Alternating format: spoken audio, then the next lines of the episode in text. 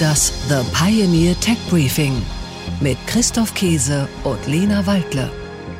Herzlich willkommen. Mein Name ist Christoph Käse und mit mir wie jeden Donnerstag im Studio ist Lena Waldle. Hallo Lena, guten Morgen. Hallo Christoph, guten Morgen. Und wir begrüßen Sie zu einer neuen Folge unseres Podcasts.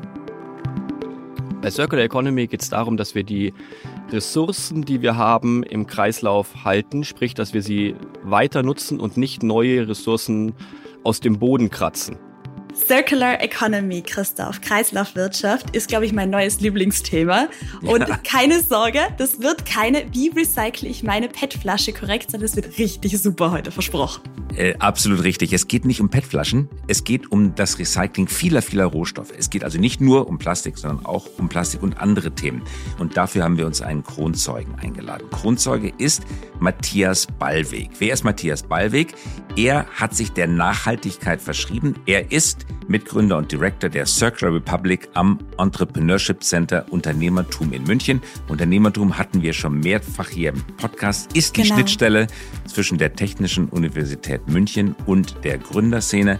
Das Entrepreneurship Center, wie der Name schon sagt, ist das Zentrum für Gründungen und dort gibt es neuerdings einen eigenen Bereich Circular Republic und Matthias Ballweg ist der Direktor. Genau, und wir waren ja Anfang Dezember zu Gast bei der Unternehmertum in München und Matthias Ballweg saß dort mit uns gemeinsam auf einem Panel und darum freut es uns sehr, dass er jetzt auch nochmal den Weg auf sich genommen hat, nach Berlin gekommen ist, um die Circular Economy und damit die Circular Economy Lösungen auch bei uns im Podcast vorzustellen. Richtig, da hat sich richtig gelohnt, muss ich sagen, dass auf wir da Fall. an der Unternehmertum waren, auf dem neuen Campus in der Innenstadt. Denn wir haben dort unter anderem Matthias kennengelernt und der hat uns sehr, sehr viel über Kreislaufwirtschaft erzählt. Kreislaufwirtschaft ist einer der wichtigsten Hebel für die Wertschöpfung in Europa. Das zumindest sagen die Anhänger. Ist das wirklich so? Dem wollen wir heute auf den Grund gehen. Nachhaltige Geschäftsmodelle, um die geht es. Wenn die sich durchsetzen, sagen ihre Verfechter, werden Europa und Deutschland global in Führung gehen. Dabei können viele neue Arbeitsplätze entstehen. Das ist die Behauptung. Wir schauen nach, ob das wirklich stimmt. Genau, wir prüfen die These, ob wirklich in den 30er Jahren dieses Jahrhunderts kein erfolgreiches Geschäftsmodell mehr existieren kann, das auf der Ausbeutung von Primärstoffen basiert. Und wir schauen uns auch an, ob Circular Economy tatsächlich der Schlüssel zur Lösung der Klimakrise sein kann und gleichzeitig die treibende Kraft für Innovation und Wohlstand in Europa.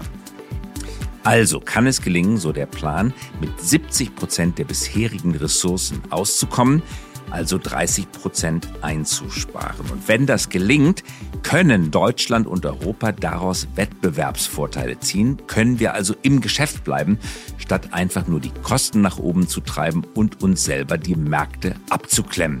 Das möchte natürlich niemand. Also Circular Economy als Wachstumstreiber, ja oder nein? Nach den Nachrichten der Woche.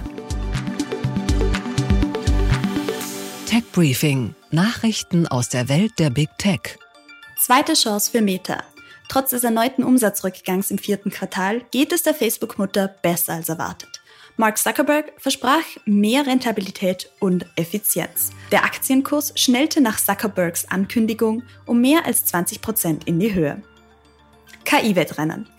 Google stellt einen ChatGPT-Rivalen vor mit dem Namen Bard. Außerdem schüttet Google 300 Millionen Dollar in Anthropic, ein KI-Startup ehemaliger OpenAI-Mitarbeiter.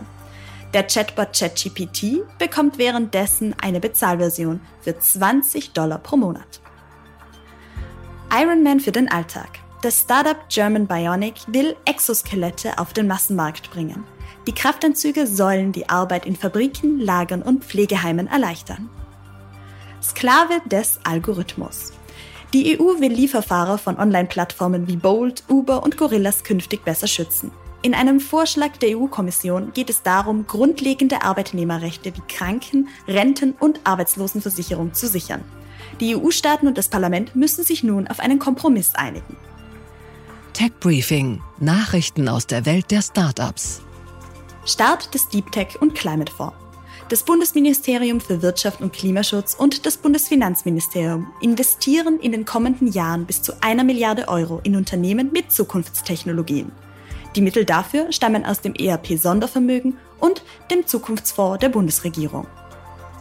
Kernkraft. Der französische Präsident Emmanuel Macron hat für mindestens 50 Milliarden Euro sechs neue Druckwasserreaktoren bestellt. Jeder Reaktor hat eine Leistungskraft von rund 1600 Megawatt.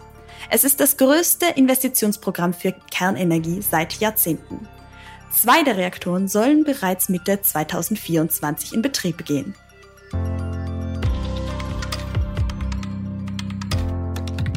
Gefällt Ihnen unser Tech Briefing Express? Dann bewerten Sie den Podcast doch in Ihrer Podcast-App. Einen Deep Dive in das aktuelle Thema, Infos zu Megatrends und Innovationen, die unser Leben verbessern. Das hören und lesen Sie mit einer Pioneer-Mitgliedschaft. Kommen Sie an Bord und bleiben Sie immer top informiert und der Technik einen Schritt voraus. Alle Infos und Links finden Sie in den Show Notes und auf www.thepioneer.de. Herzliche Grüße von Christoph Käse und von Lena Waldle. Liebe Grüße und wir hören uns wieder nächste Woche. Das The Pioneer Tech Briefing Express mit Christoph Käse und Lena Waldle.